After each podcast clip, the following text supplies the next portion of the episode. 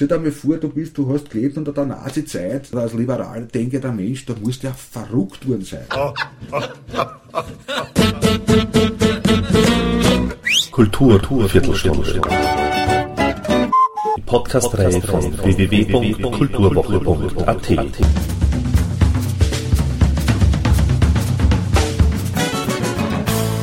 Präsentiert von Manfred Horak. Traumland heißt das traumhaft gute neue Album von Karl Ritter. Anlass genug für ein ausführliches Interview mit dem nonverbalen Geschichtenerzähler an der Gitarre. In dieser dritten von vier Episoden steht die Politik und die Kulturnation Österreich im Mittelpunkt. Somit gleich mal Ton ab.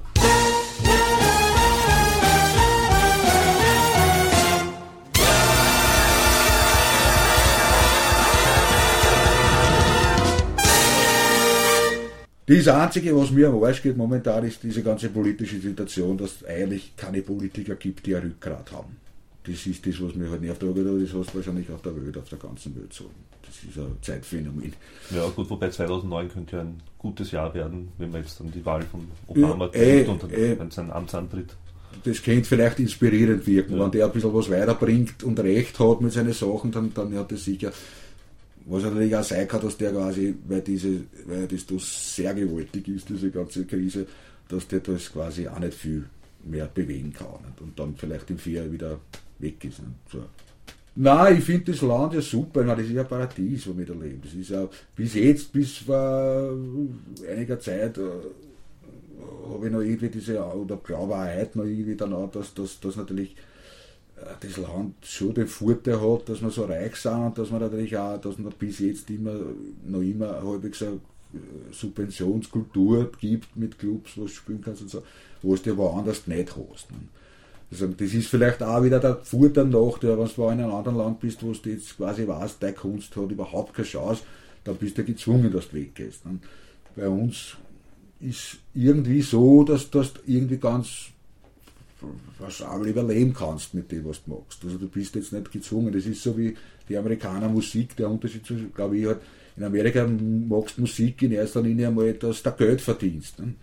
Bei uns magst Musik, ja, weil weil da nicht, aber da Fahrt ist oder so, eigentlich. Ne? Das geht keiner her und sagt, jetzt will ich Geld verdienen. Du, Wenn du jetzt in Amerika irgendwo in einem Ghetto, in Slums oder sonst wo aufwachst, dann ist das die einzige Chance, weil du kannst nicht Bäcker oder, oder sonst was werden, weil es das nicht gibt. Bei uns magst du halt irgendeinen, magst irgendeinen Beruf. Ne?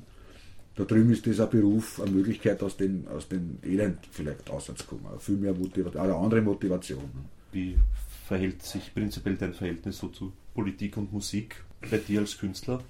politische Aussage habe ich wahrscheinlich jetzt in dem Sinn meine Lieder, weil ich ja keine Texte singe und da keine äh, irgendwie was mit Sprache mache. Gut, das haben die Free Jazz auch nicht gehabt. Ja. äh, äh, Free Jazz, das ist wieder so was, was, was halt, wo halt, das war halt quasi wirklich was, was, was, was, was Revolutionäres in dem Sinn, weil es halt quasi auch Avantgarde war. Und Avantgarde, mit Avantgarde kann's natürlich, ist natürlich immer irgendwie was, was mit links zu tun hat und mit, mit, mit äh, gegen Establishment und so weiter, die Haltungen.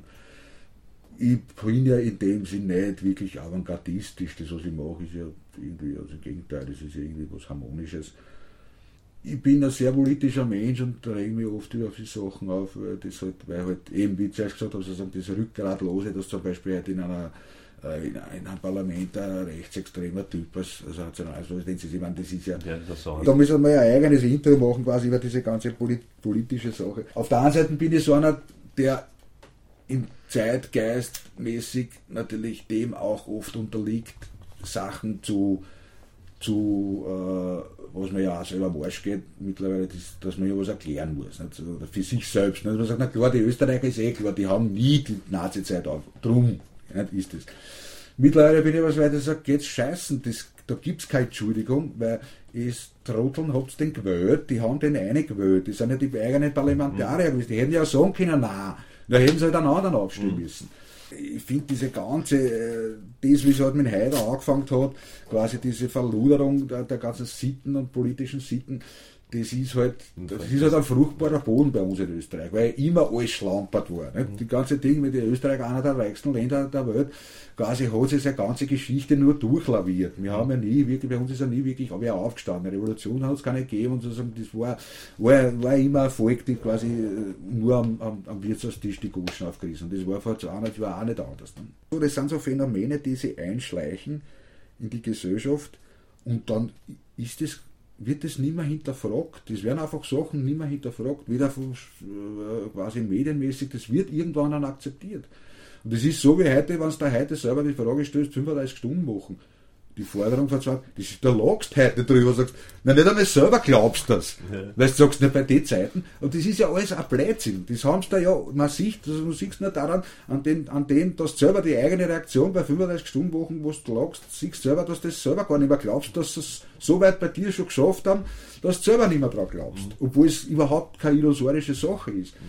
Und genauso ist es mit allen anderen Sachen, glaube ich. Also mit, mit dieser politischen Verlorung, wie der Haider angefangen hat mit dem mit den Scheiß, wo der das erste Mal, wenn der irgendwas von jetzt in Deutschland kommt, ist der nie wieder irgendwas. Bei uns geht das alles auf. Nicht? Und das, das ist halt, und dann sagt halt niemand mehr was. Und das ist halt ganz normal, dass irgendwelche Idioten da rechte Scheißdreck von sich geben. Ich sehe immer immer so sagen, stell dir mal vor, du bist, du hast gelebt unter der Nazi-Zeit, als liberal denkender Mensch, da musst du ja verrückt worden sein. Du siehst, was für einen Scheiß die machen und das, und das, du kannst, du bist ohnmächtig, du bist allein, da sitzt in deiner Wohnung und weißt, du kannst nichts tun, die sind lauter Trotteln. Du weißt, in fünf Jahren sind die alle, da haut der alles zusammen, das weißt schon, das haben ja Leute gewusst damals. Mhm. Und da musst du ja wahnsinnig werden, stell dir das einmal vor. So, ein bisschen so, in ganz leichten Dingen geht es mir auch manchmal. Und das ist ja noch das andere, wenn wir schon bei der Politik, also, wenn wir die Parteien nehmen, die Grünen, das, das, ich glaube, ich nicht, die sitzt da drinnen äh, im Mittagsjournal. Warum geht da keiner her und nimmt dieses Ausländer-Thema her und besetzt es positiv und sagt, dass das verdammt noch einmal eine Möglichkeit ist, dass da wer Steuern zahlt, dass wer das Sozialsystem hat, wenn man schon nicht quasi irgendein Futter daraus sieht, dass man wenigstens den Futter im Vordergrund mhm. stellt und sagt, Leon, in 20 Jahren zahlt uns keiner mehr die Pension. Wir müssen, wir brauchen die Leute wurscht, dass wir irgendwie, oder irgendwas Positives, die bringen nichts. Die bringen, warum sagt die das nicht? Die hat am Mittag schon ein Interview und bringt keine Message um. Das ist doch ein Witz. Ich meine, das ist ja, was müssten von solchen Leuten? Das sind so quasi, äh, ja, schickimicki, ein bisschen wichtig sein, reden, ah, ja, ja, ich bin die Frau wichtig. Nichts erzählen, null. Die hat null. Das ist so, wie wenn es nichts gesagt hat, das ist selber gewesen. Naja, und welche Möglichkeiten findest du als, naja, hast du als Künstler? Ist das, der Willi zum Beispiel, der hat halt äh, ist halt mit dem, für den ist Musik und Politik, das ist, mit denen sind die quasi groß geworden, sagen wir so. Das ist halt, das war immer ein Teil von, von denen. Also jetzt das, äh, da irgendwas polit, ein politisches Lied oder irgendwas politisches zu machen, das, ich habe mich jetzt einmal hingesetzt vor, vor, vor einem halben, dreiviertel Jahr und habe angefangen, weil ich so, eh, wie die Wahlen waren, ne, da habe ich so geärgert, da habe ich dann irgendwie versucht ein paar Lieder, habe ich halt aufgenommen, so eigentlich so Sachen, die, die, die, die, die mir so außer wichtig waren, dass ich das sage, die habe ich aufgenommen, ein bisschen so gesungen. Das halt jetzt da quasi dann in eine Form bringen und so weiter, das ist halt dann äh, das Schwierige, dass man, das, dass man diesen Zorn quasi dann ein halbes Jahr lang hat. Den hat man aber nur ein paar Tage, wo du hast bist auf irgendwas. Nicht? Und das ist halt dann schwierig, diese, diese Power und das Ganze, dass man das, weil eine Nummer machen, das ist, muss man, da hat man dann auch wieder gesagt, man macht mal ein größeres Geschichte auf eine ganze CD davon. So. Das ist einmal aufgenommen und das ist, dass ich das jetzt da, wie gesagt, in die Musik, in die, in die, in die, Mus die Musik quasi so politisch wird, kann ich mir schon vorstellen, dass ich dann auch Wort und mit Sprache oder Gesang was mache, wenn das wirklich so, so heiß ist, dass ich dann sage, jetzt muss das aussehen. Aber bis so jetzt, also ich mich hinsetze und sage jetzt Musik, das Einzige, was ich mir jetzt vorgenommen habe, dass ich, das, dass ich halt konzertmäßig ein paar Durchsagen jetzt immer wieder sagen will, es mir jetzt auch, wie gesagt, diese Rückgratlosigkeit, die geht mir am Zagen. Das, das ist vielleicht das, was ich in der Musik, was man sagen kann, was mein politisches Statement ist, hat insofern zu tun mit dem, dass die Musik, dass überhaupt die Kunst auch nicht wirklich was aufzeigt also in der Musik, in der Kunst hast du auch eine gewisse Rückgratlosigkeit. Jeder macht halt nur quasi das, was einem Profit bringt. Und man dann denkt, es kriegen irgendwelche Leute im Jazz oder sonst wo kriegen irgendwelche Grammys, wo man denkt, naja, das sind bessere Schlagersänger. Da nehme ich halt eine Position und sage, ich mache mein Ding und ich mache das, was, was quasi wirklich authentisch und mein Zeug ist und wo auch was erzähle. Und das ist halt mein Statement zu dem anderen, zu den herkömmlichen Mainstream-Zeug. Das ist halt meine politische Message, in dem es hat eine gewisse Haltung, die glaube ich schon auch politisch, die man genauso politisch sagen kann, weil das steckt ja genauso drinnen, das was ich bin. Und ich bin mhm. halt ein liberal, link, linksliberal denkender Mensch. Das kommt, glaube ich, auch in der Musik halt, ist das wieder da. Ob das jetzt da, ob ich das so definieren kann, weiß ich nicht, aber für mich ist das schon so eine politische Haltung, dass ich halt nicht, weil ich könnte genau, ich hätte nach dem Ostbahn nur Geld verdienen können, wenn ich nach der Chefpartie mit Willi weiter gemacht hätte, oder wenn ich äh, mal den Kadersack umgehängt hätte und hätte Blues gespielt, ein bisschen abgewandelt in Ostbahn, hätte ich hunderte Leute in Österreich und könnte wieder das singen oder sonst halt um dumpf spielen. Hat mich nie interessiert, also das ist allein schon für mich die politische Haltung, dass ich sage, weil das immer quasi, da habe ich es in der Zeitung wieder gelesen, ich weiß nicht mehr, ein Artikel von, von ein Philosophen, der gesagt hat, ja quasi, natürlich kann man nicht verlangen, dass man jetzt quasi, dass die Leute quasi freiwillig für äh, Fair Trademark mehr zahlen, als wie für Ding, weil das, weil, weil das geht. Oder quasi, man kann nicht von den Unternehmern verlangen, dass sie quasi, äh, äh, quasi Ethik haben oder da ethisch handeln, wenn sie dann damit kein Geschäft machen. Das ist ja sinnlos. Und ich denke aber irgendwie, das ist ja, das ist ja gerade der Blödsinn. Das Einzige, was man weiterentwickeln kann, ist der Geist.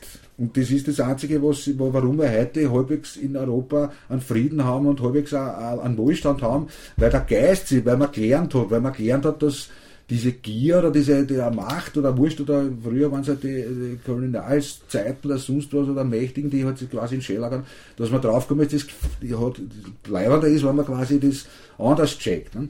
Und das ist eine geistige Entwicklung und so glaube ich auch, dass es eine geistige Entwicklung sein kann, eine Ethik zu haben. Also einfach gesagt, wenn ich jetzt sage, ich, ich in Stuttgart gibt es ein Musikgeschäft, da bin ich sehr froh drüber, weil der hat erstens einmal sehr gute Sachen die wirklich gute Marken getan und alles, Weltklasse getan und so, weil er Großhandel hat auch und so. Und da gehe ich nicht her und schaue jetzt im Internet nach, wo kriege ich jetzt was billiger, sondern da scheiße ich, aber gehe da zu denen hin, weil da weiß ich, der den gibt und dort kaufe ich ein. Und ob ich das in, in Wien woanders noch ein paar Euro billiger ist, mir eigentlich wurscht. Ich bin froh, dass es da ein Geschäft gibt. Dann will ich auch, dass der lebt. Dieses Bewusstsein glaube ich auch, dass man das transportieren kann. Das muss man nur wollen transportieren. Das ist halt, klar, kann man sagen, ja klar funktioniert das nicht, weil alle ja sind ja, es sind ja der Mensch ist ja von Grund auf gierig. Ne? Mhm. Aber das ist ja Blödsinn, weil, dann, weil wir sind ja auch heute leben sozial irgendwie so, dass man das, das halbwegs funktioniert und da kann man auch nicht sagen, naja, der Mensch ist halt, schaut nur auf sich selber. Ne? Das stimmt ja nicht. Ne? Weil das Bewusstsein in den Leuten einmal schaffen, dass man eigentlich in einem Paradies lebt und dass man auf Kosten von den anderen, von zwei Drittel der Welt lebt, wenn man nur mehr das Bewusstsein schaffen würde, politisch, Weißt du, was ich meine? Nicht, dass man den Leuten ein schlechtes Gewissen hat, aber einfach einmal sagen, hey Leilon, die 29 Euro Gin, was du hier kaufst, die braucht 5000 Liter Wasser und was weiß ich, da hakeln irgendwelche Leute um nichts dafür, dass du hier die Gin kaufen gehst. Zumindest wissen müssen es. Weißt du, und sagen, okay, jetzt baut ich da beim aus, ich weiß, ich habe zwar jetzt ein schlechtes Gewissen, ich kaufe, aber zumindest weiß es. Und das ist aber, das war schon mehr Grundaufgabe von der Politik und wo man denkt, ja, für was sind die Grünen da? Man, wenn sie nicht einmal das schafft. Das ne? ist richtig, ja. Ja, es ist aber auch Aufgabe der Eltern natürlich, ne, das zu transportieren. Und ich habe mir immer gedacht, okay, jetzt haben wir eigentlich diese Generation, die so liberal ist und so aufgeklärt ist und auch halt vielleicht noch diesen äh, quasi Protestcharakter hernimmt und, und es vielleicht schaut, dass, dass es besser geht, aber in Österreich scheint das nicht so zu sein. Ne? Ich weiß nicht, wie man sowas löst, aber ich glaube, dass man es löst, dass man es machen kann, wenn man das will. Ne? das ist das, was ich, auch überhaupt an der Politik kritisiere, quasi, dass ja niemand mehr was behauptet, außer die Rechten, die irgendwann Scheiß, Scheißdreck behaupten, gibt es niemand, der irgendwie was behauptet. Wie gesagt, 35 Stunden Wochen traut sich halt keiner mehr sagen. Oder irgendwas, was in die Richtung Forderung von irgendwas ist. Ne? Aber ich bin nicht kein Pessimist. Also ich denke, ich glaube immer, dass, dass auch wenn es ja, vielleicht einmal krachen wird ordentlich, es wird, es wird immer irgendwie weiter. Und wenn man dem, der Musik hört, glaubt man auch nicht, dass du ein Pessimist bist. Ich meine, du hast jetzt gesagt, du hast ein paar Nummern oder zumindest eine aufgenommen, gesagt. Ja, aber so, so Sänger zu, zu sein, das war, ist dann nie in den Sinn gekommen oder wolltest nicht, du nie sein? Nein, ja, ich habe früher viel gesungen.